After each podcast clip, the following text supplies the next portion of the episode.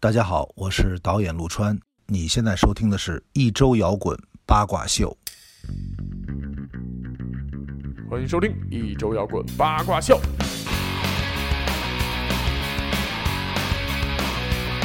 有整个想象力破灭，就在那一瞬间，无尽的抱怨我已经厌倦，浪费着纯朴的时间，等待着被发现，是否能改变这一片完全？哎，这是一首来自于花儿乐队的《消灭》。呃，其实花儿乐队这是属于早期作品了啊，大家还能听到厚重的朋克味道。是的，呃，但是这首歌它其实并不算是大火歌，好像呃不对，不算是，呃很多人都不太知道。不过这个这首歌曾经被一个这个天后级的人物翻唱过。莫文蔚，哎，厉害啊！可以的，可以的，这一看就是像上期说的，小时候没少逛唱片行的那一片人。 是嗯，好吧，那非常感谢大家这个又在这一周，然后守在电波信号之前啊，准确的说是 WiFi 信号之前，然后收听我们的节目。电波信号真精了，对，所以那还没上播呢，没没上星 呢还。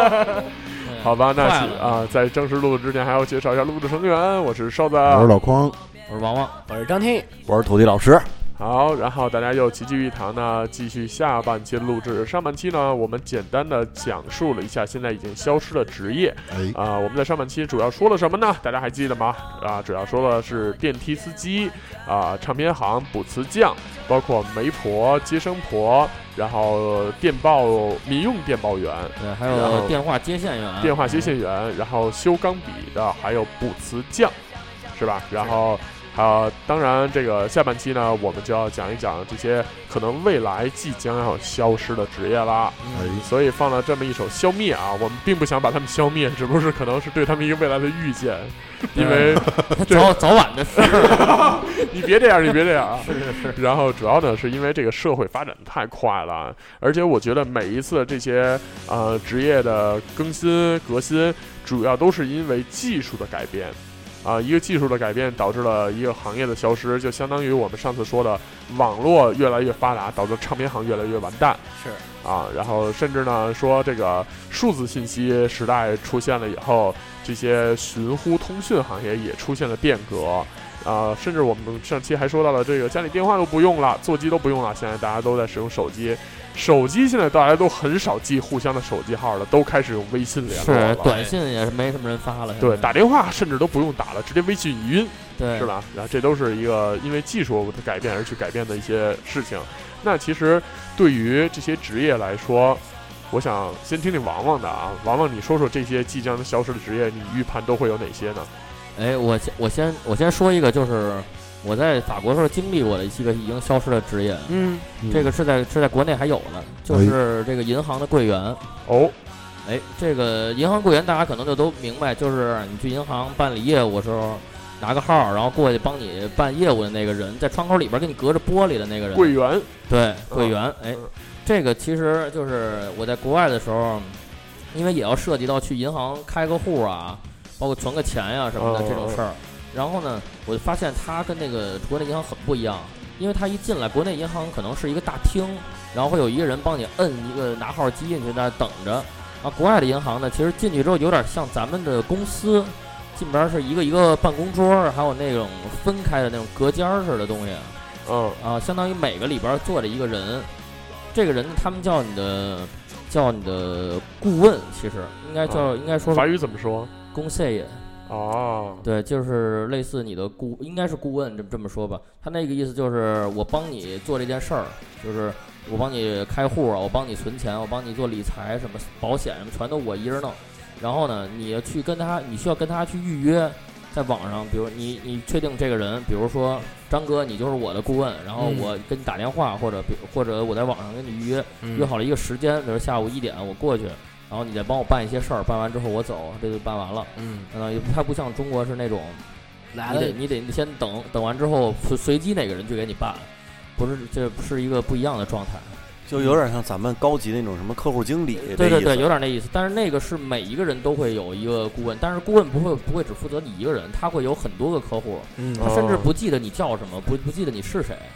然后不记得你的脸，就然后他但是呢那你他每次去之前是需要先提前预约？需要先预约，哦需要就比如比如年轻人可以在网上预约，然后可能老年人会打电话啊或者现场预约，包括你过去之后，可能专门有一个预约的柜台，然后会在那儿等着，等完之后去约一下这个，像它应该叫约会法语里边儿，然后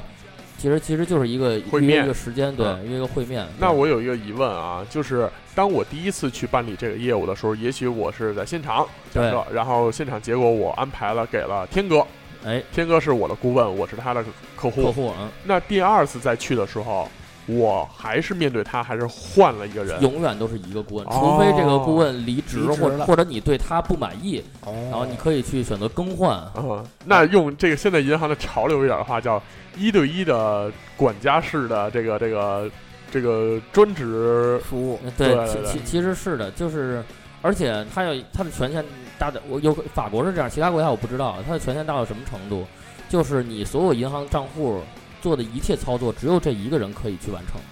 另外其他所有人只要他不在是不可以完成的，是不可以做任何哦操作的。你的账户那如果这大哥生个病啊，出个意外啊，我嗯我怎么办呢？有两种情况，一种情况就是他比如说一两天的短暂的休假，那就只能等，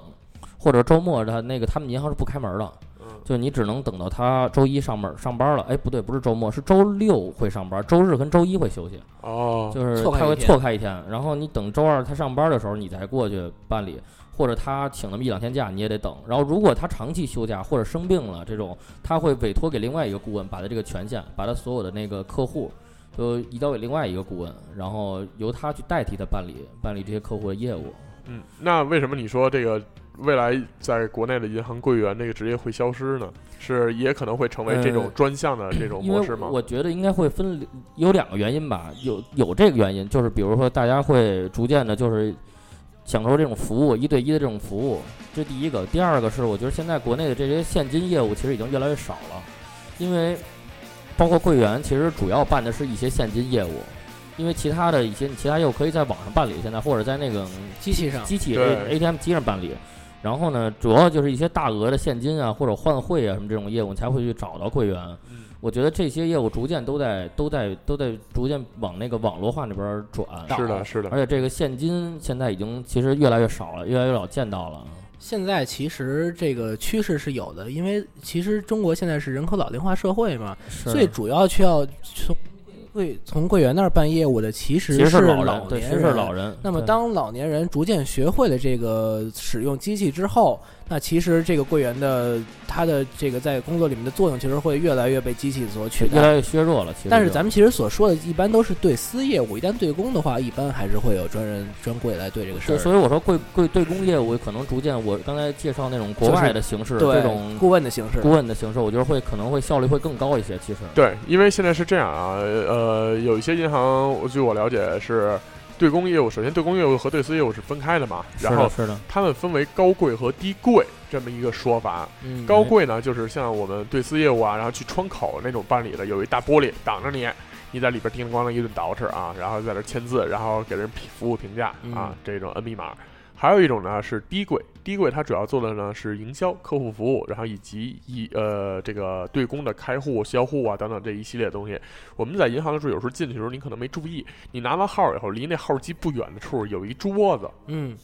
大堂经理的位置嘛，类似吧。嗯然后呢，它那个地方其实就是办理这些业务的嗯，啊，然后很多业务是可以在那儿直接完成的。那至于说刚才张哥说的关于社会老龄化这个问题，确实是。现在很多在窗口办理业务的人属于老年人，但是老年人去那儿办理什么业务呢？两种，第一种交各种的社会服务费，嗯也就是说水费、电费、嗯，煤气燃燃气费、他通讯他费，不嗯会在机器上交，也不会在网上交，不会弄，对，怕出问题，他还是希望以人人对人的这种模式嗯是。的，以至于我在某一个这个 i 字开这个这字母 i 开头的这个嗯这个，嗯大家想一下这个某个银行啊，嗯我曾经早上起来就是想存一笔大，就是也不叫大额吧，就是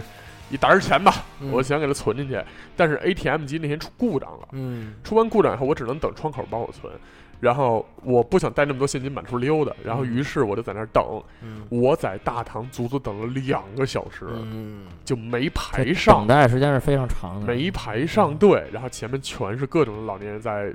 呃，交各种各样的费用。大家也知道，在老年人在核对账单或者是内容的时候，他会比较嗯很仔细很仔细，很啊仔，细。嗯他会看半天，然后他有的时候让他摁密码的时候，他可能会忘却了，嗯或者是倦怠了、啊嗯，这这种问题都可能会出现，所以就会有这种问题。所以我们现在目前的柜员还是主要服务于这一类的人群啊。然后第二呢，老年人喜欢做的事情就是，哎，取工资，呃，这是一部分嗯啊，还有另外一部分是，哎，这个好不容易退休了，然后可能攒了一些的钱，嗯，于是呢，觉得这些钱闲着也是闲着，于是就会做一些投资和理财。对，啊，他们可能会把这个东西，因为它总比你定期存款可能那个回报率要更高一点，对，所以就会做这些东西。但是在做这些东西的时候，那事情就更麻烦了，我得问清楚啊，对，对吧？所以主要的这个窗口服务是用于人与人之间的沟通的。是的，。是的，啊，但是实际上你说你操作什么，那其实是很简单的啊。对，关于这点，我觉得天哥很有发言权，因为毕竟对天哥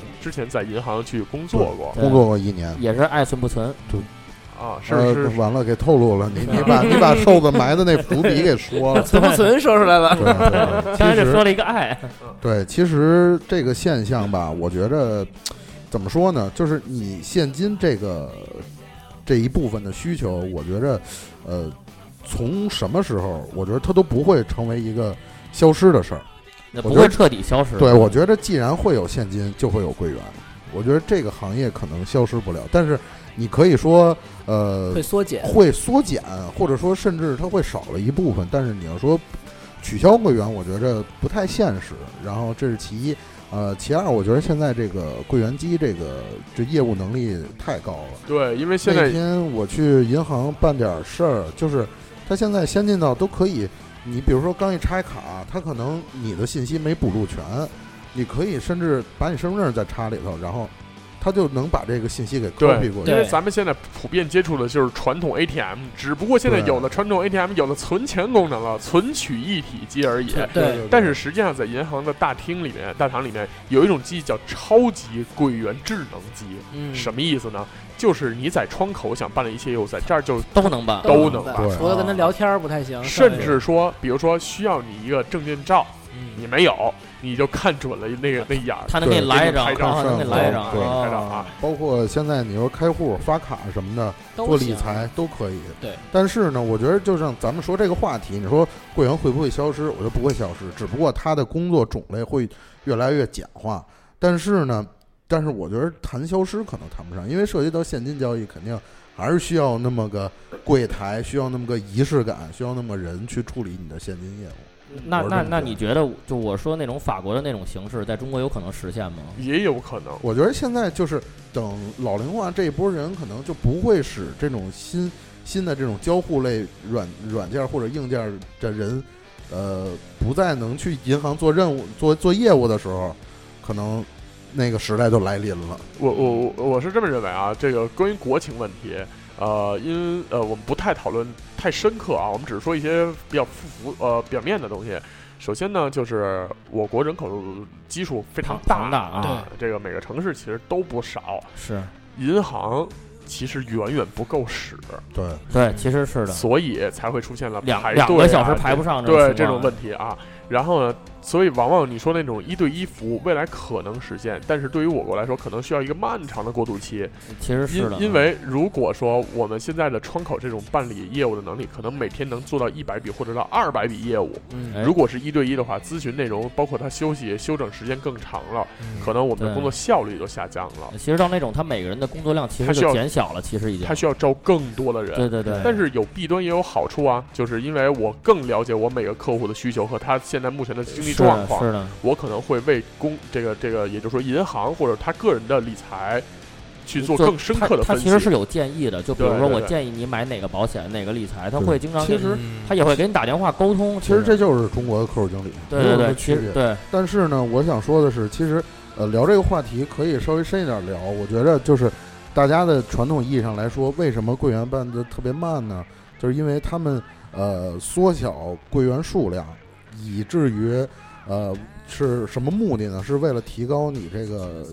就是机柜器的员使的用率是吗？不是是是为了提高你柜员的一个业务量，哦是有考核的，这就是其就一就是。每个人的业务对，量。其二，大堂经理有一部分职责是分流，分流的是什么意思？就是你完全可以不在柜面上办的业务，你去其他机器上办，嗯这也是有一个考核的比例的。啊，所以大家理解刚才瘦子说的那些问题，包括大家探讨的一些问题，呃，它是在银行内部是有一个怎么说呢？有是一个有规章有一流程规的，对，所以其实嗯，这问题就是有点大，我觉得。嗯是有点大，这个。但是其实，在我国的南方某一个城市啊，然后已经在呃逐渐的试运营一些无窗口型银行哎，啊、大家面对的呢不是人与人之间交流了，而是面对一个机器，但它是一个智能机嗯，啊啊、它可以进行一些简单的语音识就别， Siri 那种感觉，哎，类似啊，然后但是每个就是像一个小机器人似的，但是它捧着一个屏幕，你可以在这屏幕上去点触，然后包括你有什么疑问的话，你可以问他，他来帮你解答、嗯啊。这个可能是一个试点，就是对于人工智能这一部分吧。所以还像咱们刚才节目开头说的，这个未来职业消失可能是根据技术方面而对出对现对的啊。对但是呃，银行。它这个银行柜员有可能是未来要消失的职业，但是可能它是一个时间比较长的一个过渡。对啊，然后但是每个国家不一样嘛，确实是对这对对样。就王王之前跟我说过一个事儿，他说其实，在法国那边，包括超市的收银员嗯，这个问题，哎，对，其实这个超市收银员的问题啊，就是在在国外超市购物的时候，尤其是德国，我记得是几乎是没有那种银行人就是真人在那儿操作收银的这在个，超市收银哈，对，基本上都是一尤其便利店会更多一点，就是几台机器，可能有那么一个店可能会有那么十台，然后你去自己进行扫码，然后自旁边它有一个 POS 机，你自己刷卡或者自己往那个机器里投现金也可以，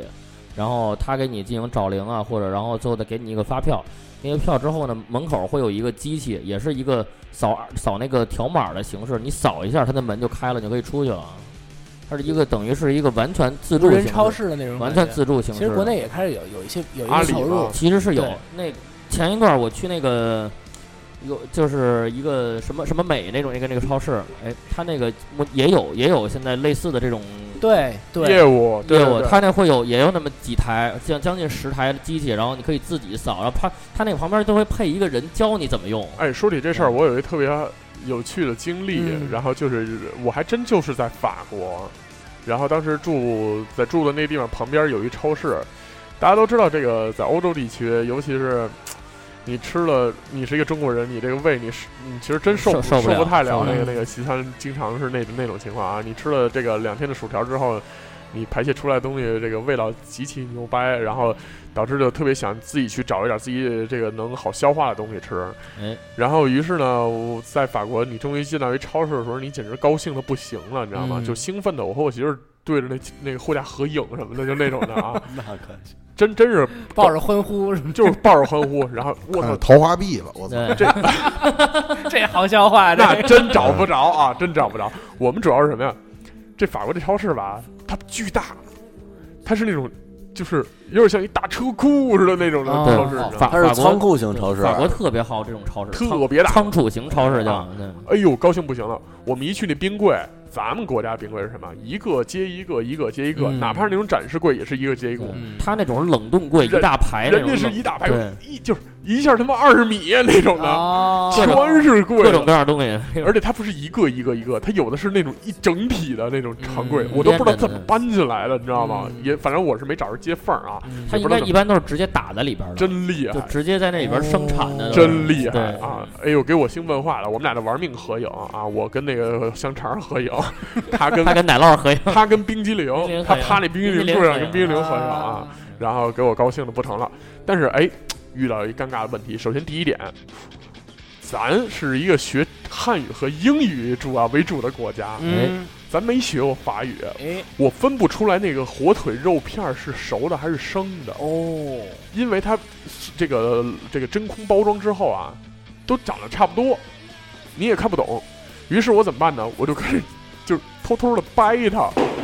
就看掰完了以后，看看它那个那个这个火腿它是有肉肉丝儿还是掰不断的那种的啊哦啊！有肉丝儿赶紧就这是熟的嗯啊，这能拿走。于是呢就买了好多，那其实这我可以普及一下，就对于这个生熟啊，这去了，比如说去法国，比如说不用不用一个一个查上面的单词，它上面不写这是生的还是熟的，其实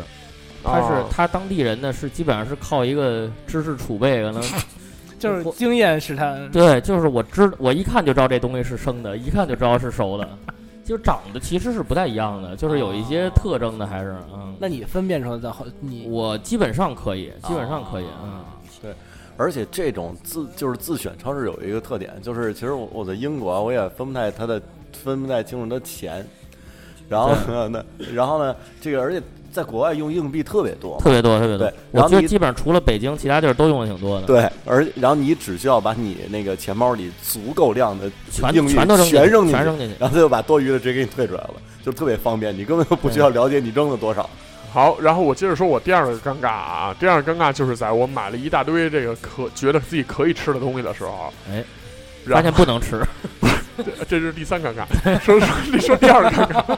第二个尴尬就是在出门结账的时候，啊，咱在国内没见过呀，嗯，我操，出门没有售货就这个收银没有收银员，员啊，我操，这怎么弄啊？啊然后后来就那咱学习啊，咱嗯咱就学习能力强啊，咱嗯中国人。嗯然后嗯我就看人家老外，非常我非常淡定的看人家啊，嗯，不能慌张。嗯，然后后发现人家呢都是在那个这个机器前面自己在那儿啪一扫，嗯哎，过一个，啪一扫，过一个，啪一扫，过一个，嗯最后装在一个这个纸袋儿里也好，嗯塑料袋儿里也好，人家拎走了。嗯我呢，当时是确实是背包里，因为你需要背着旅行的东西嘛。然后我这个确实有一些大的，我说这装东西是没有问题的。嗯可是扫完码以后怎么结账，嗯这是大问题。扫完码以后会有一个电脑屏幕，那电脑屏幕也是点触的，但是上面又是法语，鱼这苟住了。你说我交现金，我不知道往哪儿塞啊。哎，我你说我刷卡，我不知道摁 不知道什按么哪，个嗯擦， 哪个是刷啊？嗯然后完了以后特别尴尬。这会儿呢，这个我们正在不知道该不知所措的时候，突然来了一个法国人，是一个女性，然后非常高挑的身材，是这是么这个超市的超市的工工作作人人员嗯员。工作人员过来以后，然后跟我们进行了一个简单的交流，一聊发现人家不会说英语啊，非常哎好漂亮。啊，于是就手舞足蹈的进行了一个情景剧的表演，然后就是就是自己拿这个自己的这个脖子当这个 POS 机，然后然后往下一滑，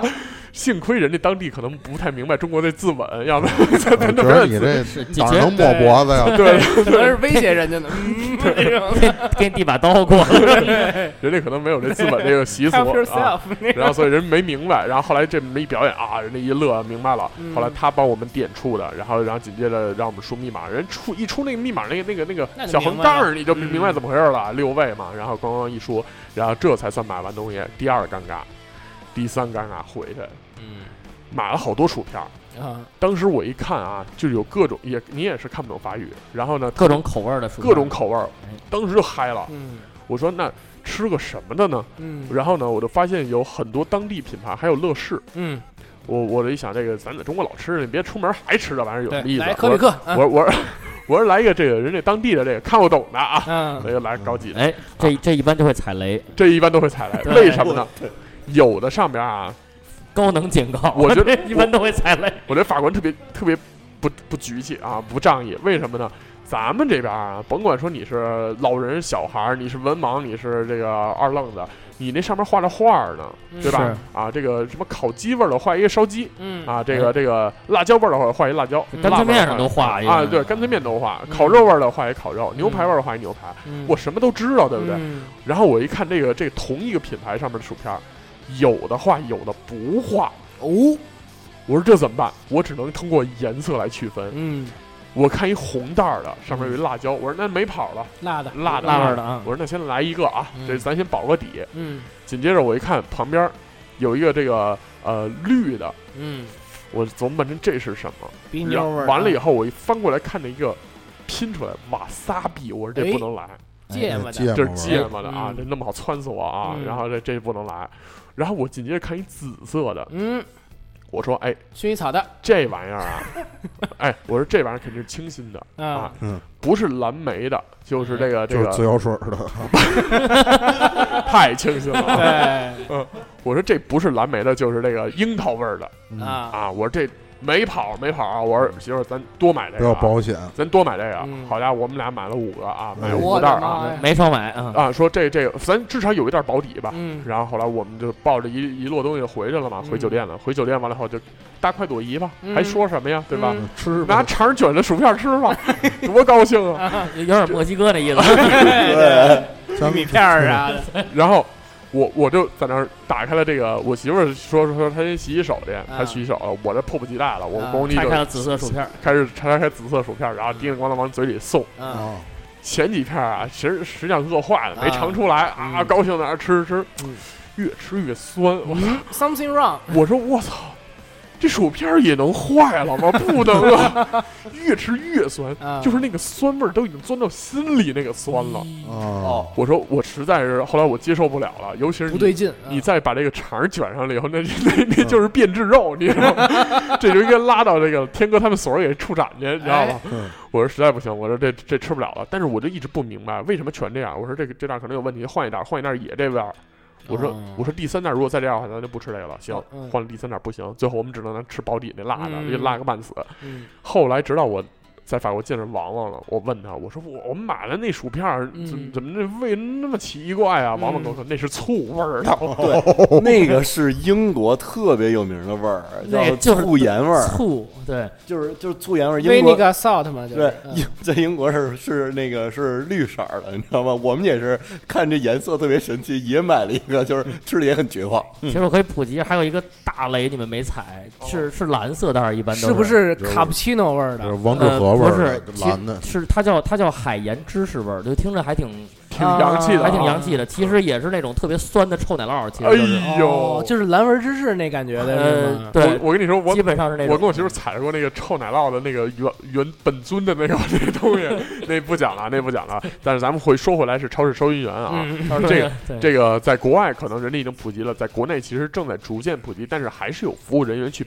教你和帮助嗯你的对啊、其实他那个在那个自助那个机器边上会一般有一个人来帮助你。嗯其实那天我还在见到了一个超市，就在国内啊，嗯见到一个比那个还先进的方式，就是你手机从那个小程序上开一个程序，然后你直接在里边一边逛一边就扫，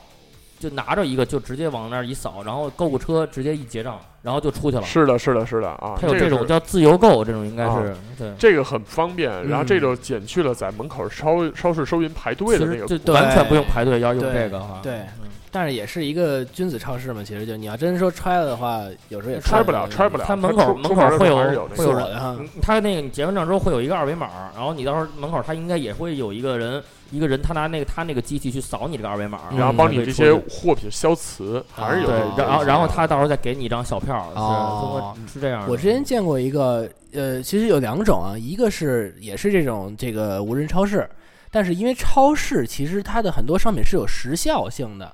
像那个有一个是移动的那种小超市，里面基本全是口香糖、饮料这种保质期时间相对长一些，就是你囤点货没有关系的这种商品。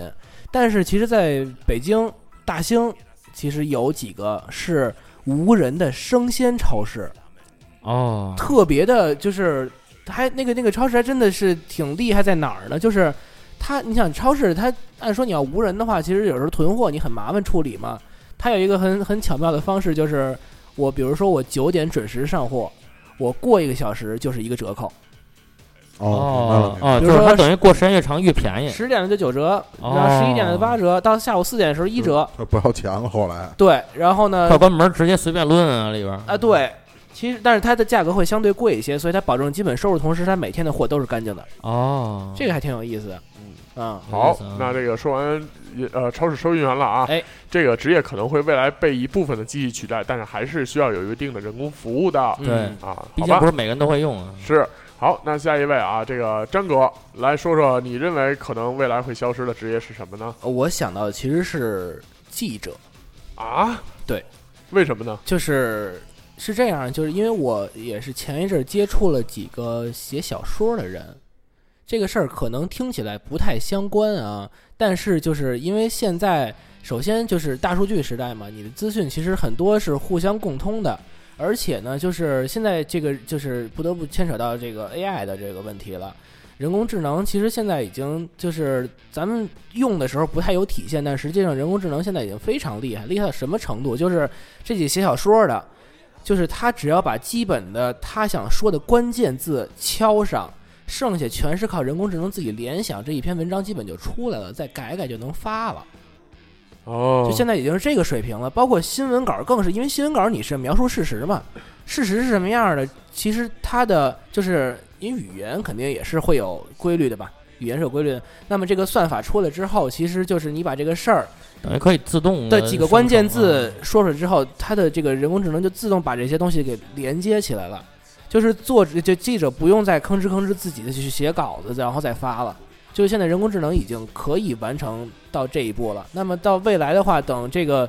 算法一旦更更加优化，包括这个新闻的这个事件如果同步的更快的话，其实是不需要人再去追新闻再去手写的。啊，这个这个新闻我是曾经看过的啊，嗯然后包括设计啊，然后这个这对个这一块儿，然后就是举个例子啊，某猫啊，嗯大家都知道的一个某某著名的电商平台啊，嗯某猫，双十一期间嗯，海报需求量有多大呢？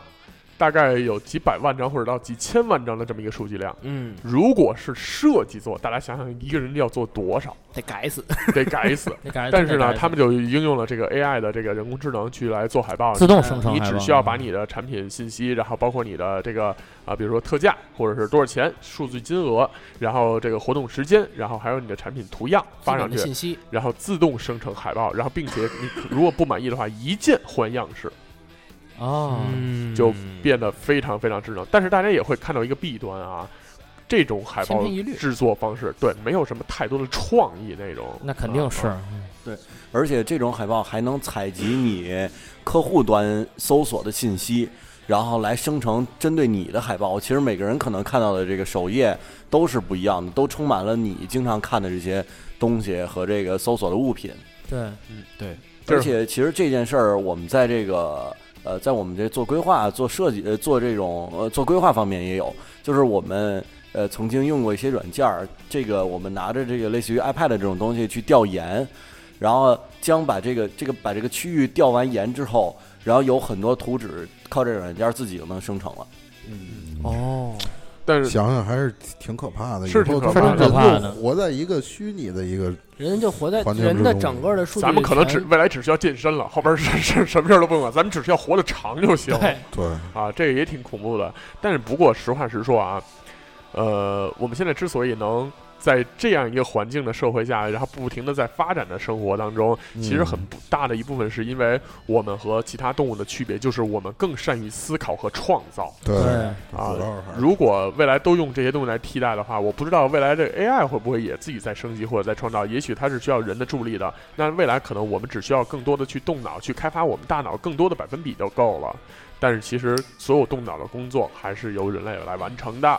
啊，来，关于这个未来可能消失的职业，天哥有什么想说的吗？接着你们刚才聊的这个某猫这事儿，我我突然间想起它的一个衍生品，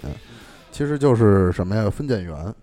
哦，快递是吗？我觉得哦不是快递，快不是送快递的兴许在分货某些地方哦还有，但是从分仓拣储员。仓储这块的物流，是吧啊对，就是因为现在也是有一个电商平台，就是 出事儿那个，啊然后他们奶绿在那个，对在那个北京有一个仓储，已经这种已经好像在实施阶段了，因为大家都收快递单，上面有那个二维码，二维码上显示的信息是就就是甚至可能你就是具体信息都有。然后那个机器可能是按这个规格不同，包括你就是地方不同，然后然后就发送到不同地方。我觉得，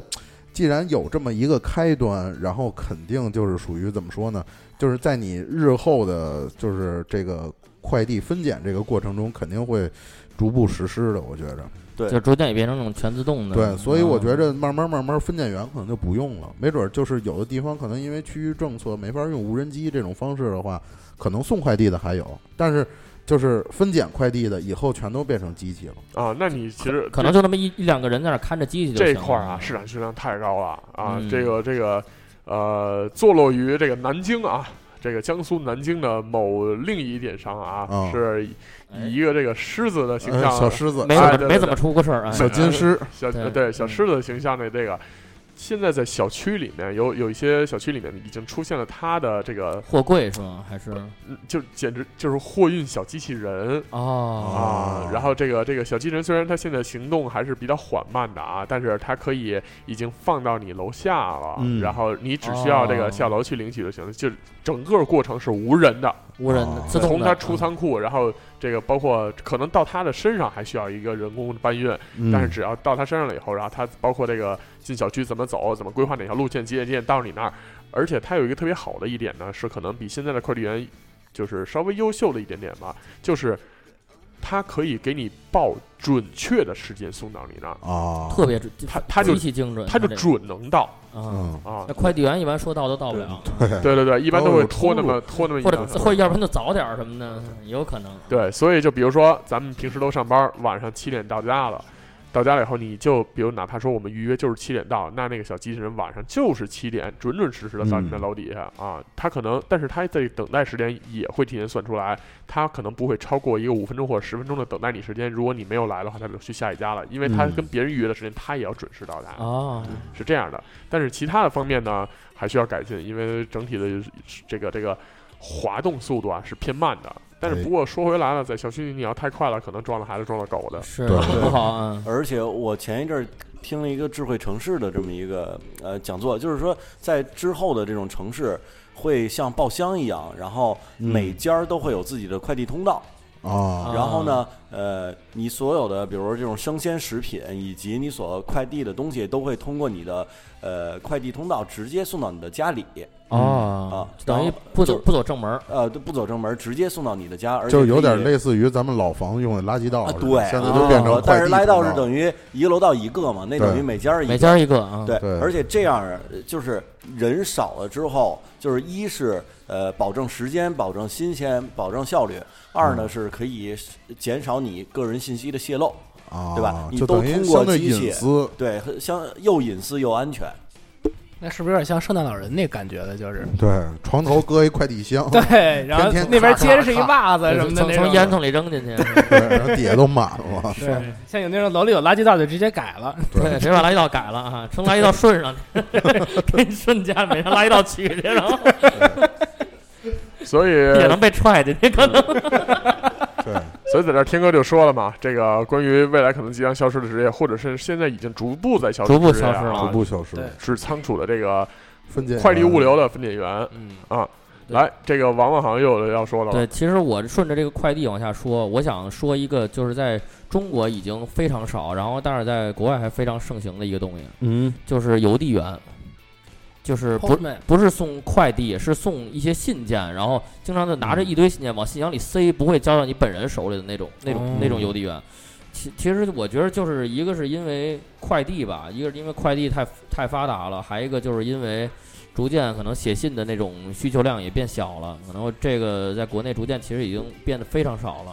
嗯，但是有的，比如说那种私密的对对，信件，包啊或括者包括说挂嗯号信什么的，包括说法院传票，对这肯定是得需要这种嗯邮寄对嗯邮递员来送，嗯对而且就是呃，在农村的话，其实还是呃挺多的对，还是挺多的嗯不还是是挺多村村通快递，但村村通邮通邮政。通邮政啊，然后邮政有几个功能在村子里，然后一呢是这个存钱，邮政储蓄银邮行，储村子都能哎邮储有，嗯还有做用这邮政做贷款，比如说我们家要弄大棚了，那我就得带点带点钱啊，从就这盖大个棚，邮嗯局打哎对，还有就是汇款，然后就是打钱嘛，然后用邮政汇款单汇款，哎然后寄钱是对寄钱是真的，然后寄信，其实村子里现在也很少寄也信很了，少寄啊。还有，但是要寄包裹。一呢，是因为这包裹都到都能到；还有是因为这便宜。你要真是寄那种大型的农产品，其实好多还是就尤其坏不了那种，还是包裹更还是便包宜。裹啊，对对对对对，像而且呃呃基本上中国的村子是很多是这个几个村儿有一个能收快递的。我我记得我我去发快递，我就得一般都是在有有一个点儿，对然后那开车有几个快递公司在那儿对待着啊，我开车得开个十二十分钟才能到另一是个村儿收发快递都是那么一个地对儿，所有的收发都在那一个地儿弄。对嗯，呃，这个其实我刚才没说完，就在这个为什么外国经常用这些信件，其实就是我可以拿法国举例子，还是就是他们呢觉得这个信件呢比那种电子邮件还有还有这种包括电话吧什么的这种更更那个正式一些。啊然后哦，他们会觉得这个，比如说我给你寄一个什么东邀请函，比如甚至说是可能那个你该请你柬你该续保险了，甚至银行给你寄一封，哦，然后他都会选择这种邮政的方式给你寄过去。然后包括呢，刚才我说那个银行柜员那块儿的时候，有一个那个顾问嘛，不是，嗯他会经常给你寄信，推荐一些那个理财产品啊，包括哦手写吗？还不是手写，不是打手印写，的也是是完，其实是一个完全模式化的一个东西。那个信嗯封上露一个、露一个露会露出来一会儿，一会儿透明的，嗯，它会透透出你下边的那个地址，然后那个那个你的地址和你的姓名直接打在那个信纸上了，它只要一折，然后正好在那儿显示出来了，哦，就是也不用往信封上写任何的字，然后就直接走走那个邮政就会出去，然后每个公司呢都会。就是定定定时，每天会有那个邮递员过去去收这些信，嗯然后再去送到各家各户，包括那个你开户的时候，他给你发的那个卡，包括你的密码，都是分别分几次给你寄到你的手里边儿。哦，呃他们会觉得这样会比较正式，可能觉着在网上给你弄一下儿，觉得不太行。他们确实是，确实而是，且包括哎这这样嗯他们会会觉得更安全，其实也就更安也会更安全，因为那个信都是加密过的，就是你打打没打开过都是能看出来的。啊，然后然后你可以用你的得用你的身份证去领取啊什么这种，会有这这些。来，我我这个接着啊，我来说一个可能即将要消失的职业啊，嗯哎，这个消失的职业是当铺。这哦可能大家可典能这个典当行典当嗯啊，这个现在叫典当行了啊，以前就是简称就是简单的说叫当铺。嗯对，现在还有一种方式叫咸鱼，一种方式哎，对对 对，然后其实这个它可能未来要消失的主要原因也是因为这些原因啊，嗯也是从技术角度去考虑的是。然后我们先讲一讲当铺的简单的一个经历过程。什么时候开始叫当铺这名字呢？其实是从这应该老早就有了吧？清末啊，哦啊，从清末才开始的。然后呢，当时呢，这个如果你要想开这么一个铺子呀，不是说你有点钱，我租一个店或者买一个门脸儿，我说开就开了。嗯以前呢是也像这个这个天哥他们当时这现在所在这种这种这种单位啊，也要去申请嗯，嗯这个类似于工商的这种单位要申请啊，，要有一个当帖。是这个帖不是铁片儿的铁啊，而是请帖的那个帖帖子的帖啊子帖啊，要有一个当帖你才能开店。嗯开完店以后呢，这个店开始正常的运营。那其实运营的后面的事情我们慢慢讲。那所谓说这个当铺什么时候多，什么时候少，实际上是有一个数字去统计的啊，嗯它直接和社会的富足程度挂钩。嗯听明白这句话了吗？嗯就是大家这个社会有钱没钱是直接挂钩的。清末的时候，因为人民还可以过的啊，啊然后所以清末的时候刚开始的时候只有二十多家在北京城里，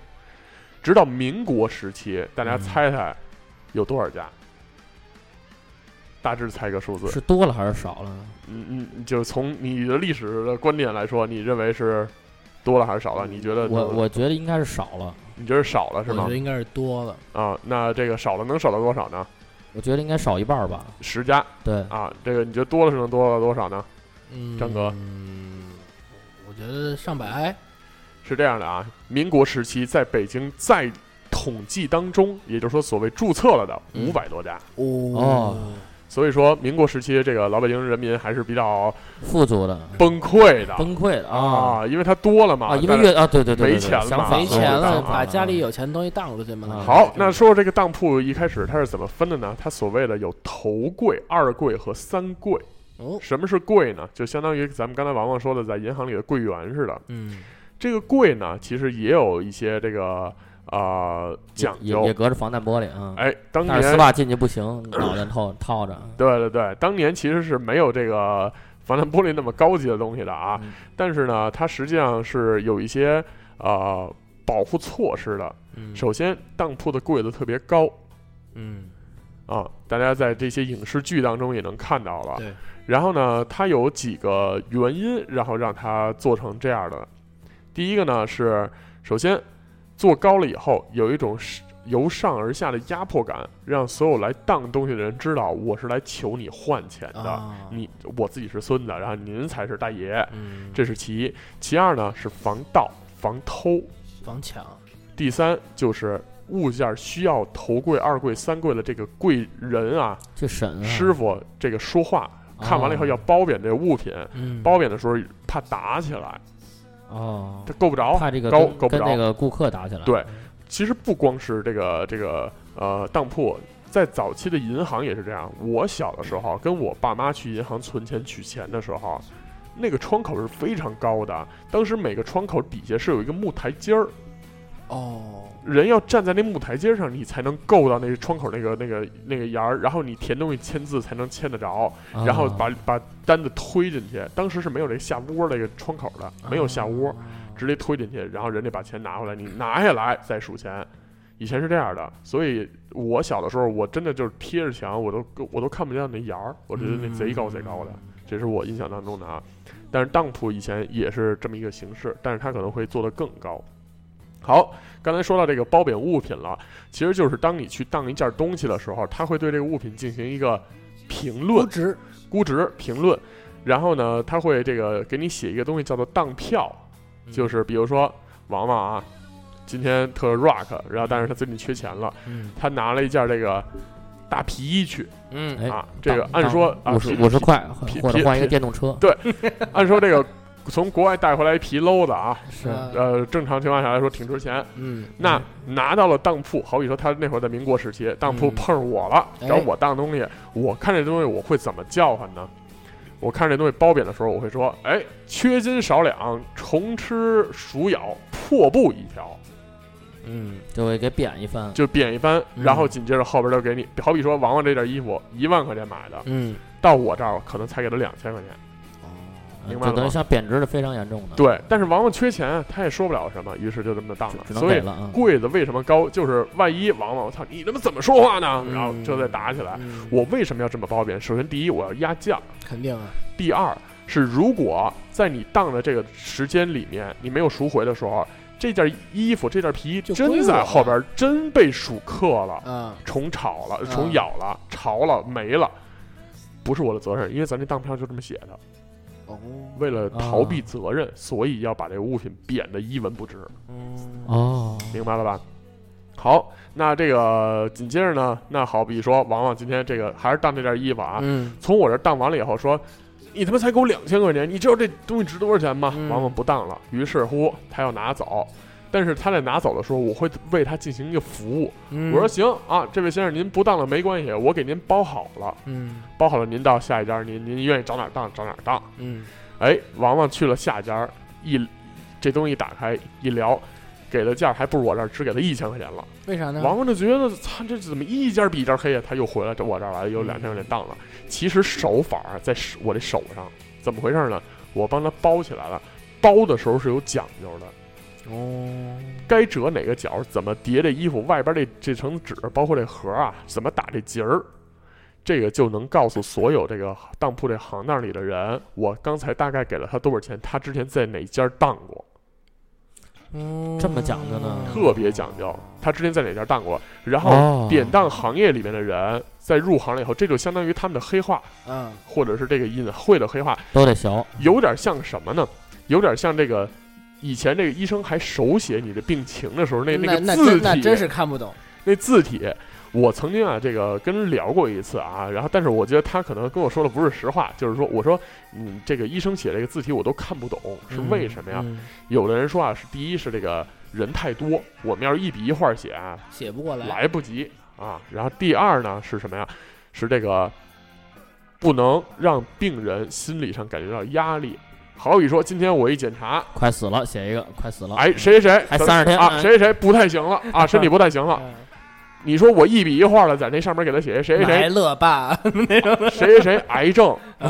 人家帮你把那单子接过来，吧唧死我这儿死我这儿了啊，你说这这事儿怎么弄？对吧？所以他有的时候这个写完了以后，只有他们医生行当里能看懂，抓药里处方上那真看不懂。但是现在但好是他们了，之间都能看懂。啊，他们之间能看懂，这是对人家行业里的这这个嗯这个玩法啊。然后，但是现在好的是什么？因为很现在正规的三甲医院都是打印了啊，一看就能看明白了，他嗯也不给你写特严重了啊。没什么事儿了。然后所以呢，这个当行也是包贬完了以后写这个东西也是，然后包括他最后打这个结儿帮你包起来的时候，他做这个手法也是。最后呢，王王还是能回到我这儿来当东西。然后对于这个当票，首先他那上面写的字体咱也不认识，咱也看不出来，跟医院差不太多也也是医生那块，啊。另外呢，他每家有每家儿的字体，互相能看懂。哦，为什么要每家有每家的字体呢？这个特牛掰，这是人家当时用于防伪，明白吗？哦就好比说这当票，我自己回家做了一伪造的，我上面写着什么什么什么什么的，值值多少钱？你说我拿这假的东西来回来，我赎我东西来了，结果没这东西，他是不是得赔我？那哦当铺不就亏了吗？啊所以每家儿有自己的字体，你模仿模仿，哎，我写一模一样，我拿过去人一看不对，你这少一勾儿，这是我的防伪码儿。啊啊，这个下半年我又变了啊，我又变了另外一个防伪的位置了嗯啊，这个所以很难发现，这个用于防伪。有点赖包这个，对，但是呢，这个到了到了日子口啊，好比说王王这两千块钱就是当了啊，嗯给我当仨月，说仨月以后回来赎来，嗯发工资回来找我来。嗯，结果到了仨月以后没钱，哎，赎不回来怎么办？那这物品就归了我了，这这事儿就跟他没关系了，这就叫死当啊嗯啊。那其实这个当铺啊，也有这个被骗的时候，嗯，这个非常尴尬啊一。次嗯充好吗？啊，不是，是当铺自己把自己给坑了。哦，因为你当东西，实际上这个东西涉及到一个行业，就是鉴定行业是哎 的，，这请王刚过来，啊。这个 那我那那大锤一 通抡，嘎嘎砸锤啊八十八十的砸，那啊这个我有一个朋友啊，嗯他是学珠宝鉴定的专业的、哦啊，后来毕业了以后，曾经在典当行干过一段时间，后来他换职业了。当时我就问他，我说你学这专业以后干嘛去啊？嗯上学那会儿，后来他跟我说，他说我这专业是年头越长，岁数越大越值越钱吃香对，啊。我说好。后来呢，这个果然果不其然，就在这个当铺里面，这个鉴定的时候，难免会有被打眼的时候。但是这些当铺之所以能生存下去，它有自己的招儿。嗯怎么办呢？假设说有这么一天啊，天哥，今儿天哥当个坏人啊，哎，天哥这个拿了一个这个瓷瓶子嗯啊，这个告诉我什么什么什么金金大花纹的这么一个这个瓷瓶嗯啊，明代瓷瓶，拿来了，我一看啊，这东西我肯定也得包庇一番嘛，我一看，好家伙，天哥这玩意儿值十万啊，嗯不行，我我还是只能给两万啊，嗯 反正嗯谁来了我就给百分之二十啊，嗯 然后我就跟天哥说，你值两万。天哥啊，一跺脚，得得得，两万两万啊！嗯说说这个俩月，俩月我都给赎回来啊！嗯你可别给我弄坏了。好，我把这当票给他了，人天哥走了。走完了以后呢，掌柜的出来了。晚上盘货的时候，一看这瓷瓶子，说这这瓶子谁收的？嗯嗯说这二二贵那寿师傅收的。拿过来一看，掌柜叭给我一大嘴巴，嗯你是傻吗？嗯啊，你这打了眼了，这是一假瓶子、嗯，小商品买的啊，啊！这个在天意买的啊。嗯我自这张哥我自张哥我自己造的捏的，合着我是坏人啊， 啊，自己看看捏的造的啊，嗯自己捏的。嗯然后这个这个不是就是外地的朋友不知道这天意是哪儿啊对啊，这小商品批发市场买的嗯对对啊，对，打了眼了，光给我一大嘴巴。你说我赔得起吗？我对呀赔不起啊肯定赔，不我起一月才挣多少钱啊嗯啊，是啊怎么办啊嗯？怎么办？说你说我我把这人逮回来，那不可能了，对呀，我哪儿人找就是人骗你的呀嗯啊？我哪儿找人家去啊？最后这怎人么肯办？定再也不会 来了。哎，这掌柜的后来第二天，让我们这些手底下这些这个这个二柜头柜、二柜、三柜的师傅，包括这个后堂的这些盘点人员，全出门通知全城所有当铺的当家儿、所有掌柜的来我们家嗯，干嘛呢？第二天来说个事儿，有个非常紧急的事儿告诉大家，不是告诉大家说我们这个这个我昨天坑了亏了，而是怎么样呢？把这瓶子摆在当间儿，所有人都围一圈儿。开卖，掌柜的出来以后说什么呢？我呀，开这当铺有些年头了，但是呢，我丢人了，怎么回事呢？不怕大伙儿笑话。嗯昨天我们这二柜的师傅被人打了眼了，嗯今天就是这瓶子看见了吗？今天我要当着大伙儿的面儿就给它砸了，嗯我不能让这瓶子再来市场流通，嗯也给各位长个教训，嗯好吧？以后大伙儿都记住了，一定要多注意，这个这个东西容易骗人。邦基砸了，学王刚了，王红刚包了锤了啊啊！我锤了好，去伪存真。嗯说完了以后，拿着就问生死文书都签了吗？ 啊 还退不退？反悔不反悔？ 降压药吃了吗？阿公牛黄呢？还能有次机会？嗯天哥，真的去 吧，对，后继无人了，现在你赶紧去吧。真的真去了。王他是刚掌柜的，下任王刚就对， 然后说完了这些，咣叽，邦叽砸了，砸完了以后，掌柜的给大伙儿鞠躬回去了。这其他的周围的这些家的掌柜的也都全散了，散了人这回去那闲不住啊，嗯聊吧。哎呦，说那那谁他们家真厉害真棒啊嗯！说这个老寿师傅他们那掌柜的真厉行害，啊，嗯说舍这得啊，咣叽就就给砸了，说这都得涨薪，事儿就传开了，逐渐的。嗯，嗯，哎，当俩月，这俩月时间到了以后，天哥也听说这事儿了，熟了，回来了，回来了以后说把这当票一扒，往这案子上一拍，嗯说嗯这个掌柜的，你得给我这赎回来，我带着钱来了啊，嗯这个两千块钱呃两万块钱给我当着，我嗯我拿着两万块钱来赎来了啊，你得给给我，说哟说那个那个田哥，您这没听说呀？说我前段时间我召集了这个全北京的这个典当行的啊，说嗯说我当着大伙儿面儿把这东西都砸了，嗯说嗯，您这是假的，说假的假的你也不能砸呀，假的那我也能值十万呢，我有法儿给他卖出去嗯啊！你这给我砸了，你吞你经过允许了吗？咱这又嗯第一没死当，嗯，第二你也没问问我，而且啊我钱都拍过来了，，对钱我拿回来了，我这东西值十万，那你他妈得赔我，嗯，僵这儿了吧？怎么办？怎么办？老板一乐，从后边那柜子里掏出了天哥的瓶子，说：“我呀砸的是我自己买的一个小瓶子，哎，您这瓶子我没动，还在这儿给您放着呢。嗯，就是把天哥把消息故意散出去，把天哥诓回来，哦这么着他就不赔了。有手段，啊哦这这词儿行哎，嗯那是这这他说之后不得乱棍打死吗？那不会啊？那你凭什么打人家呀就？又没赔钱，是你打了自己眼了呀？对啊你没认出来宝贝呀？啊这是你的失误，你的造成失误你自己的损失，对只不过你用一个手段给他挽回了。对。哦一击更比一击击。对，这厉 害，啊这就有点像咱们聊那个啊、呃北京城市传说》那里边这个关于小偷偷东西那个，对一，这个黄雀在后的这个这个感觉嗯啊，这真个机与机，确机实更是机每个行当能开这么长时间是有他的这个手腕儿的，是包括这个嗯这真是情商和智商双重考验。是啊，那其实，在这个典当行里面啊，还有一个东西啊，它这个除了有穷人去典当，还有一些富人去典当。嗯富人不说了，因为可能就比如说一个王朝败落了，嗯老老时候的王爷是吧？？有点钱，然后不知道该怎么办了。然后呢，但是这个王朝被推翻了呀，自己的这铁杆庄稼没了。嗯，这个以前说这个每个王爷都分地分田，嗯然后结果这个这个地田也都没了，怎么办？拿点家里的这些宝贝、宫里的宝剑儿，然后出来荡一荡过日子。嗯，那其实还有一部分人啊，是偷盗的人，哎，销赃的这部分销赃，拿它来销赃。这一部分呢，叫做什么呢？这一部分叫做不叫当票了，啊，叫盗票。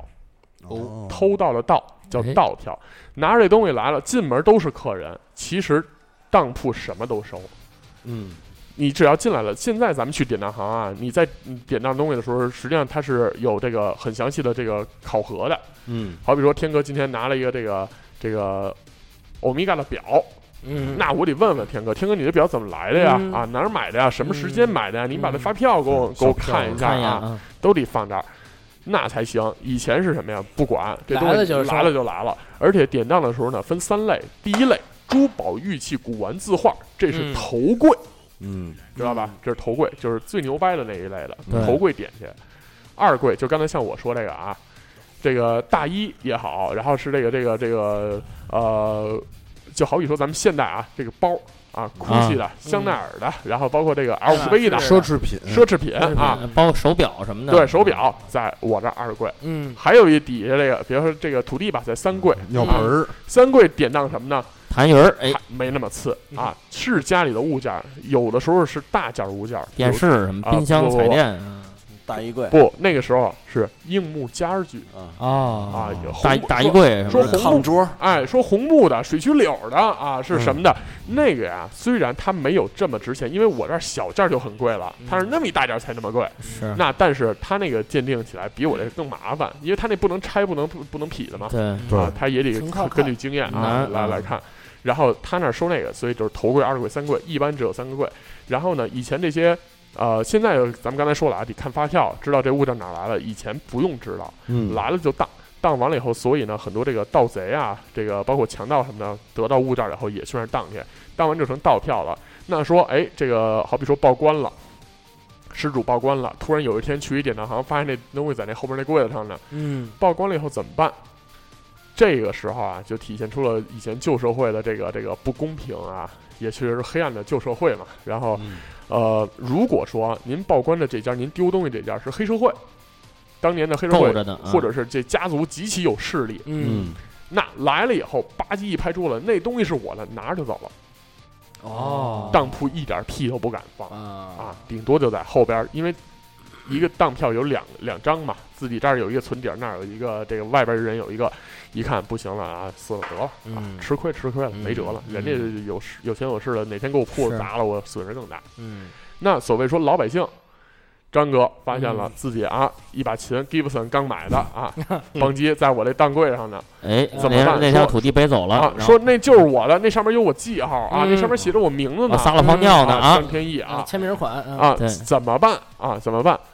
您叫警察来，警察来了以后跟您一商量，我再跟您一说，我不管那是您被偷了是怎么着，那是您和贼之间的事儿，我们当铺是花了钱的，哦，是跟我没关系。您嗯得拿同样的钱赎哦，啊，我可以直接让您来赎，不用那个盗贼来赎来嗯啊，他也回不来啊嗯，我可以让您赎，但是您得拿同样他当的钱来赎，因为我们花了钱，您不能让我们有损失，啊，所以还是看人下菜碟儿。嗯，这种这种社这种事，新社会已经没有了。哎，对，所以呢，这个呃，还有一种啊，就是这个这个属于呃，有一点点叫是当票之间的生意。嗯，这个货互相串是吗？当票啊，啊，我们就说当完东西以后，这个当票嗯，它其实是一种隐性的流通货币，在那个时候哦，啊，就是比如说呃，这个票在死当之前，好比说这个天哥啊，不不是，还是王王吧，王王一万块钱当了这个这个这一万价值一万块钱的衣服啊，嗯两千块钱当了，嗯赎不回来。嗯，怎么？么办呢？他卖给天哥了，啊说天哥，哦我这儿有一当票啊，两千块钱，嗯您能赎一一万块钱的衣服哦啊？我的衣服我才穿了一次啊，我连水水都没过过，哎倍儿倍儿倍天儿哥说新你倍儿买了棒我也穿不了啊，对我把要你它 没用啊，，对，啊！说您给那个小三儿 穿啊，穿一男款皮喽，呃 对，您有样儿有起样儿，范儿，弄起弄范儿一男小三儿啊，行，对说您弄一男小三儿，爱然后宠，啊嗯然后这个男宠，然后说说您您回家这个这个，反正好东西啊，嗯您指不定哪天因为这东西您能瘦啊。然后然后天哥说，天哥说减肥皮喽利是减器肥的嘛啊，啊，天哥说那这东西你卖我两千块钱啊，啊，你这好家伙这中间的倒来倒去的，我还两千块钱买，他说没有，天哥这么着啊，你再给我两百块钱。我就把这票卖你，哦，再怼一遍，两百块钱就卖，什么意思呢？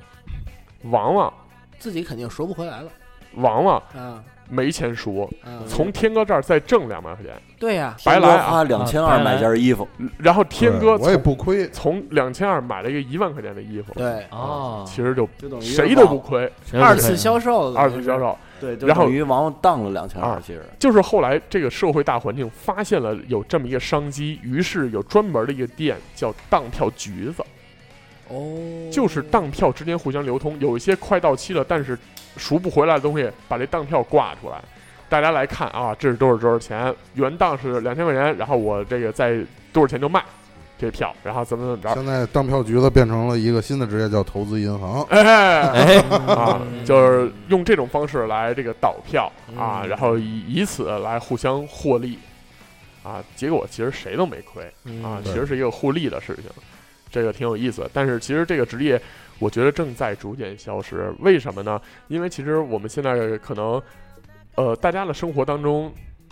典当行越来越少的门市，这个这个这个所谓的店铺啊，嗯在我们的对生活中出现了。而且都特别冷清，很即便冷清有也很冷清，为什么呢？因为大伙儿这个日子呀过好了，实话实说，不这用去当个东西的，这个我刚才一这个一上来就说了啊，这个当铺的多少直接跟这个社会经济还有包括人民生活是直接挂钩的，富哎足程度挂钩对对，这是其一。其二，现在有非常多的金融贷款、理财的这种对这种的方法了。对对大家需要钱的时候，可以用我的信用对，来去兑换哎对我的生活成本，对而不再用我的物件去兑换物件了。是对的，对是，的，然后也变成一个虚拟的，另外一点，呢，就是现在这个呃某贤贤某嗯，这个贤某这啊这这种类型的成这个这个东西出现这就啊， C to C 了，就是就变成了人与人之间的互相交易。好谁比需要直接对我天哥，我这儿有把这个这个贝斯啊，嗯我我的闲置一直没怎么使过，嗯人送的啊，嗯你要是愿意拿走，我上面挂一价格，您觉得合适买走，我给您送过去对。嗯，就越来越方便的这种方法呢，使典当行确实生意比较惨淡。嗯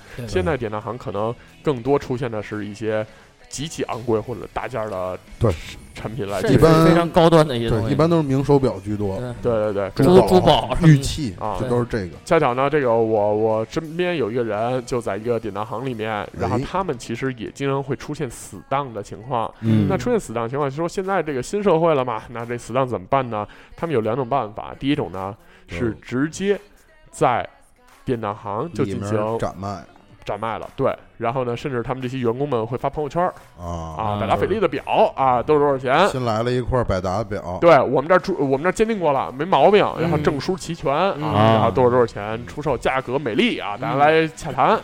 一般都是这话嘛。对然后呢，价格美丽，还有一部分呢，欢啊就迎是嗯小刀儿，还有一部分呢是呃，比如说珠宝玉器，然后古玩字画，嗯，就直接卖给拍卖行了。 对，啊，拍卖行这拍卖个行这个再买走了以后，做一然次后价他们再去做。但是其实这拍卖行，呃，也很有意思啊。这个这个，其实从法律上有一点，呃，就是大家可能不太知道的。大家都觉得说我们在拍卖行买的东西没毛病啊。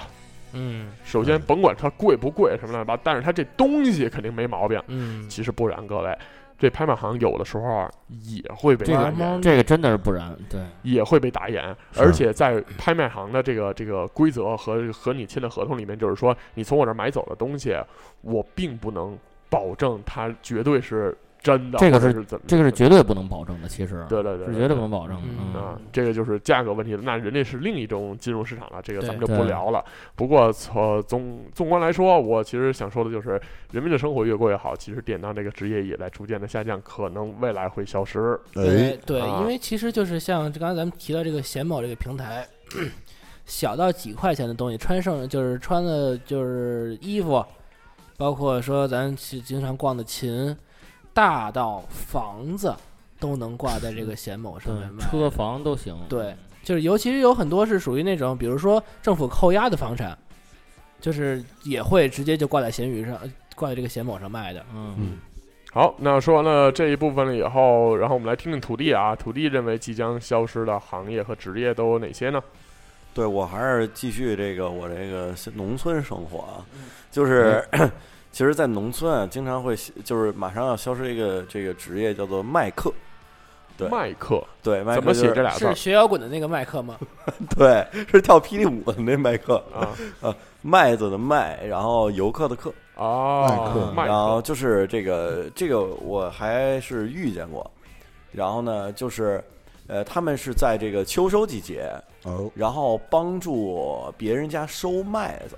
因为我们知道这中国一般南方是种水稻，对，然后北方是种麦种子，小麦，嗯对，但是水稻这个收啊，一呃，它没有那么着急，它其实如果那个、这个、陆陆续续呃收，对，倒伏了要赶紧收，没倒其实就还好。嗯，然后而且一般南方都是这种大家族嘛，对，然后嗯所人以也比就较是多，互相帮着就还好，但北方都是杂性嘛，然后所以呃大家也不是那么互相帮助，然后呢，所以就需要有这些人来帮忙收麦子，而且麦子在熟呃一般都是呃九成熟就开始收了。然后收到收完全正好全熟全熟，如果你全熟的时候收呢，就基就本过了，得有这百分之十就就浪费了。烂烂了，对，然后他们这些麦客呢，其实是基本上是这个宁夏、甘肃以及这个陕哦南地区，哦就是我们说汉中。汉中，然后为什么？因为中国的这个麦子的熟啊，一般是从东往西，从南南向北。往北，对，所以他们从这个基基本的西北和这个西南的这个种麦子的地区游走，游走，先到这个麦子熟的地儿，杠东克，先东南部杠着，哎对干克，然后然后突然间觉得，哎，这团战已经奔西迁移 了，对，然后是他们是走到哪儿麦子，相当于是一几乎个就熟到哪流儿。流动的一个哎，职业对啊，最后回到家乡收自己的麦子。哦，对啊，，这个这，这还一边一边旅游一边挣钱，哎对对，就是上下游走辅助，哎，嗯对主要辅助这个主那个主要的这个收麦子的尖儿，这个收麦子，而且帮他帮们他哥是吧？还是帮他们割，他们一般会自己配这个镰刀，这是人力的是人力的自，己都带然着，后呃还有这个呃磨刀石，然后干粮。然后他们可能会寄宿在这个这个嗯村雇民主家里然后包括吃人家饭啊什么的，然后他们一路游走来收这个麦子。但是由于这个现代化耕种的这种普及吧，然后所以这些人呢，其实现在也没有那么多这个工作了吧。嗯但是还是我国还是存在大就是一部分的这种梯田，但是梯田在北北方很少。很少，然后所以现在又出现这个，就是这这些，呃，就是就是特别 classic 的这些那个麦克 Michael 们，这个这个呃见这个慢慢退出历史舞台之后呢，现在又出现了一批这个非常新的这个麦克，就是他们是这个因为。呃，中国的农民往往不是很富裕嘛，然后他们会有一批人，然后去这个买大量的这种拖拉机，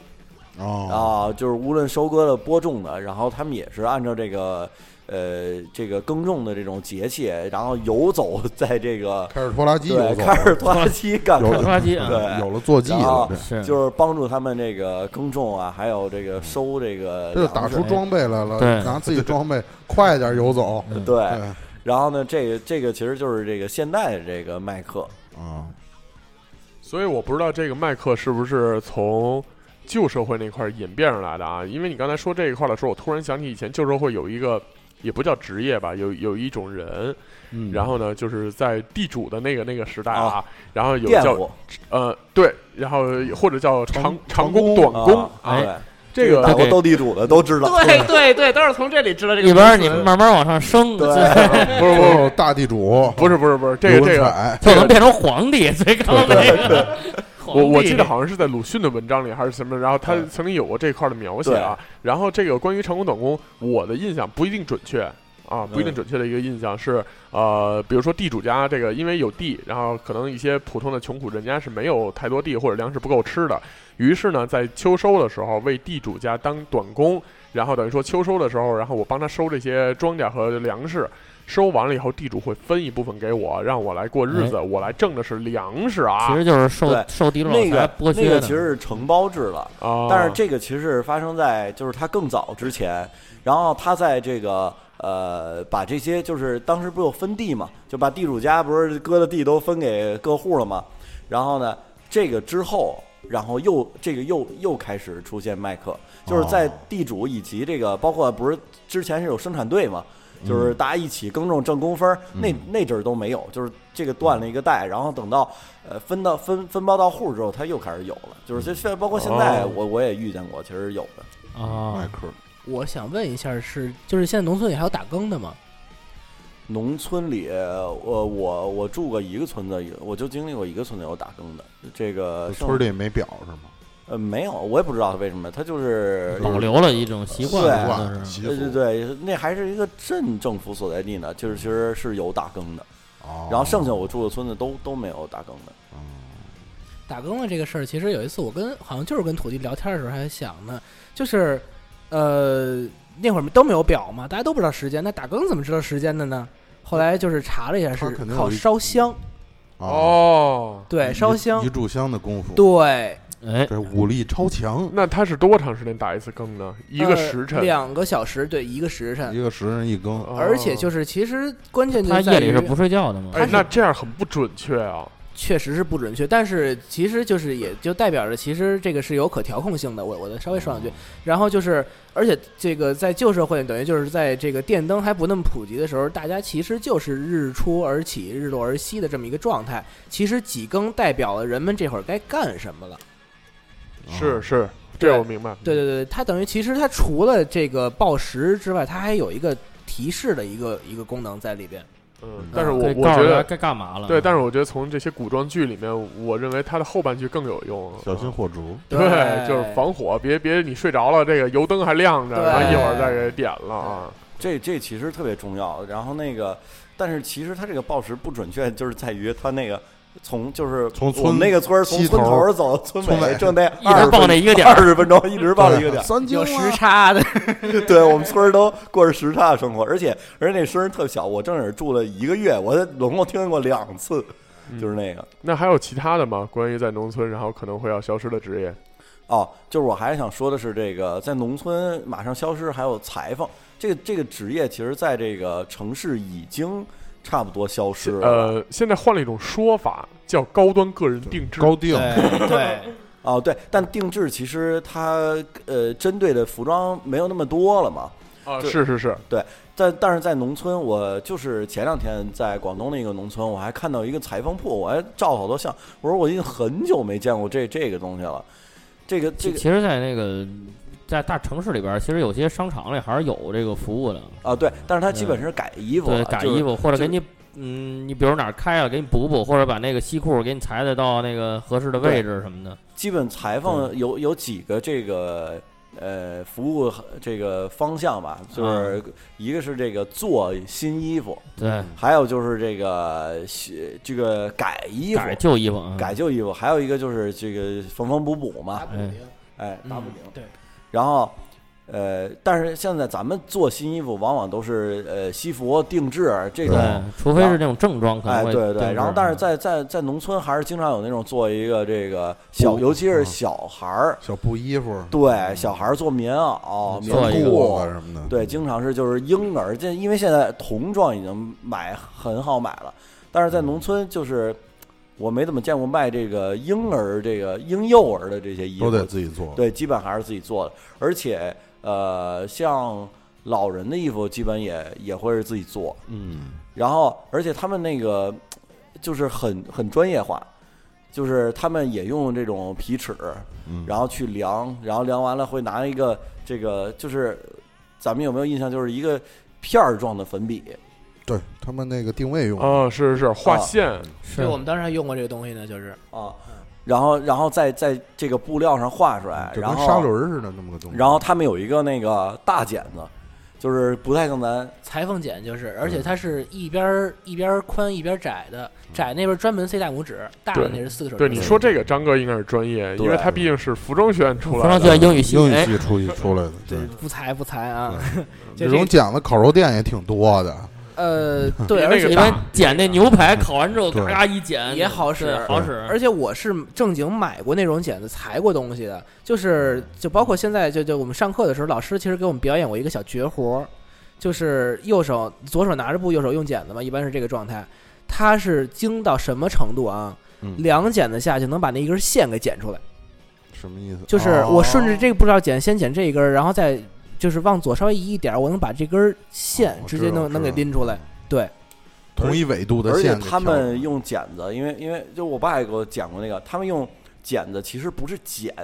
他们是在杀，呃，对，就是划，类似于这种一个状态，对，就是一他杀们就无论杀曲出来线、了直线都是，其实他是把剪子推过去，他那对剪子特别快，不像咱们是啊就是绞，不像做手工那种啊似的，对对对，他们不用开合，用这个两个刃儿去当对刀其实子，当刀使其实是这个其实还真不太是，就是我当时学的时候，就是当时有一次课留的作业就是剪你剪就是你去买布，完了之后剪这个两厘米宽的布条儿，嗯，剪一摞儿，剪完之后那布条儿落下来之后就跟面条儿似的。就是嗯剪的好的，我那剪的就跟狗啃的一样，嗯就我以为是能煮呢。 对对对，方便面的原理就这么发明的啊嗯。然后就这这个土地还真说错了，就是有就是大布料是这么着打剪子，其实是冲出来的，嗯但是像剪细的东西，其实你剪刀在剪的时候是往回收的，哦这样你嗯手才是最稳的。哦，哦我保证保保证在一直不会剪歪了这嗯个，对我这双学位终于在今天派上了用哎，场，这我可这太真激是动了。隔行如隔山啊！是是真真不懂，不真懂真不懂啊，嗯是是是，那这么说来的话，其实这个裁缝，甭看他这事儿小啊，也是工匠，正细经着的。呢，嗯细着呢。嗯对，就是然后手艺他活儿会现在都 CAD 打板了嘛，然后之前就是对在布布上打在板，布上打板啊，都用然后 CAD 现在先剪完了，然后会拿那个先给签上，然后让你试，然后你如果合适了，然后呢再给你这个缝缝死了吧，应该啊是不叫。过现在他们拿 CAD 打板也会做个小样儿，就是拿那种就是也会先在假牛皮缝纸上先画假出缝，然后完了以后，你做了一个可能是麻布料的一个衣服的一个成型，然后你试合适了，再正式按这个再版拿型。好料子给你去做因为对好料子直接做太贵了，而且对一对旦对失误不好改了。对对嗯对，好吧，那其实我们时间又差不多了啊又，差这不期嗯差不多了啊，我们聊了聊关于国外的，然后也嗯说了说国内的，嗯说了城市的，也说了农村的嗯，啊，这个说的挺全这个哎乎。维度都涵盖了。啊，是，然后包括我们再回顾一下啊，包括有这个银行柜员、超市收银员，嗯还有现在我们刚刚简单的说了一下邮递员、嗯啊、分拣员、嗯，当铺，嗯然后卖客，嗯然后这个裁缝，还有嗯记者，嗯其实包含万象，然后不老少。但是我们相信，可能我们在说的所有的内容里面，有一些这个呃小偏差或者小出入啊、呃希望大家如果呃知道一些更精确的一些信息，然后可以随时的反馈给我们啊是，的可以在节目下面直接留普言，及一下，也可以在这个微博搜索“一周摇滚八卦秀”，然后找到我们来给我们这期的节目下面留言哈。对，然后这个非常欢迎大家和我们进行一个互动和讨论。如果你突然想起来已经某些职业消失了，或者是哪哪些职业有可能会在未来消失。你感觉会消失，你先做一个这个叫补充发言，不，这个就是充当一个这个先知的角色啊。哎，对然后来告诉我们，哎，能招俩狼，但是对其实话说回来，我们说了这么多，我们只有一个希望，就是希望所有的工匠精神都能保留，对，是的嗯希望这些传统好的东西都能留下，没错，不希望任何一个职业未来在我们的生活当中消失。对对因为我发现很多职业消失了以后带回来的。不一定都是方便和快捷，有时候带回来的是很多的伤感，还有好多不习惯的事儿，有很多其实会遗带憾其实带来非常遗憾。对而且，就很多职业可能它看起来并不起眼，但是真在你需要的时候，你却找不到它，对嗯那个时候是最难受的。难受，所以嗯不一定真的未来技术发展了，它可能就给我们带来了一个不一定百分之百是好事儿更快捷的生活对啊，对不一定是好事儿。尤其是就简单的，我们说一下裁缝这个事情啊，嗯就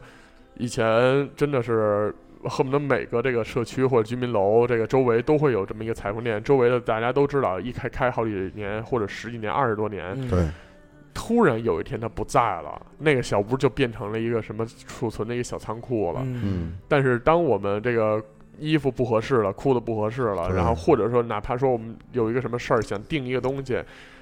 女孩想做个裙子，但是可能现在没有女孩想做裙子了，就是我们我们父母那一辈儿吧，嗯然后对想做个买了布料了，特别好的嗯布料想做个裙子，买了特别好的布料想做个旗袍，各位旗袍可是一定要贴身的。嗯对这个东西你现是啊买现成的买是成衣真维系不行啊！对嗯对有些东西，我们这些好玩意儿，真的需要一个好的裁缝为我们每个人量身而制，是对的，，其实是这样的。这个嗯才是属于你的。对商场摆那个批量的，那是属于大伙儿的对对，啊！还是希望这些东西能长存。对嗯，就是吧大概总结一下啊，就是这种这些消失职业其实分为几种，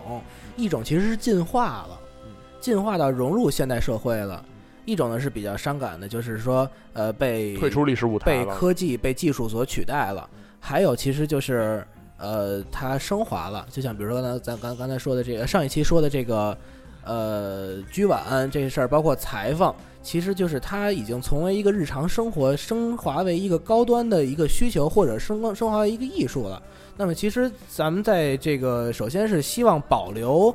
整体的这个